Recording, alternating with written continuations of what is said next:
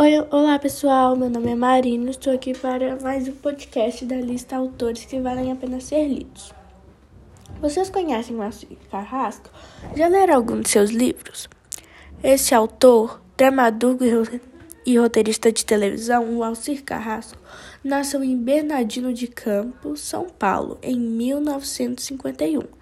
Decidiu ser escritor quando tinha 12 anos e se apaixonou pela obra de Monteiro Lobato.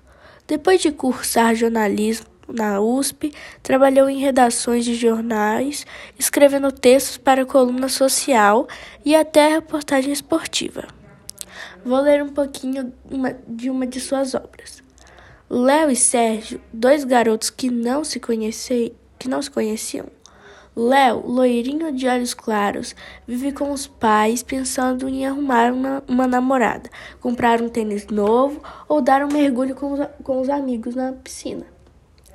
Tem bicicletas, amigos, turma, de, turma, futebol e escola. Tem tudo. Sua avó o chama de mimado.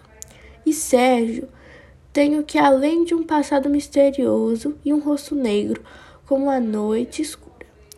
Um dia Sérgio chega muito longe e vem, ficar, e, e vem para ficar. Agora, ambos serão irmãos, e Léo deve se apresentar a um novo irmão à cidade grande, que não gosta de, pro, de pobres, forasteiros e negros. Então, pessoal, gostaram do texto?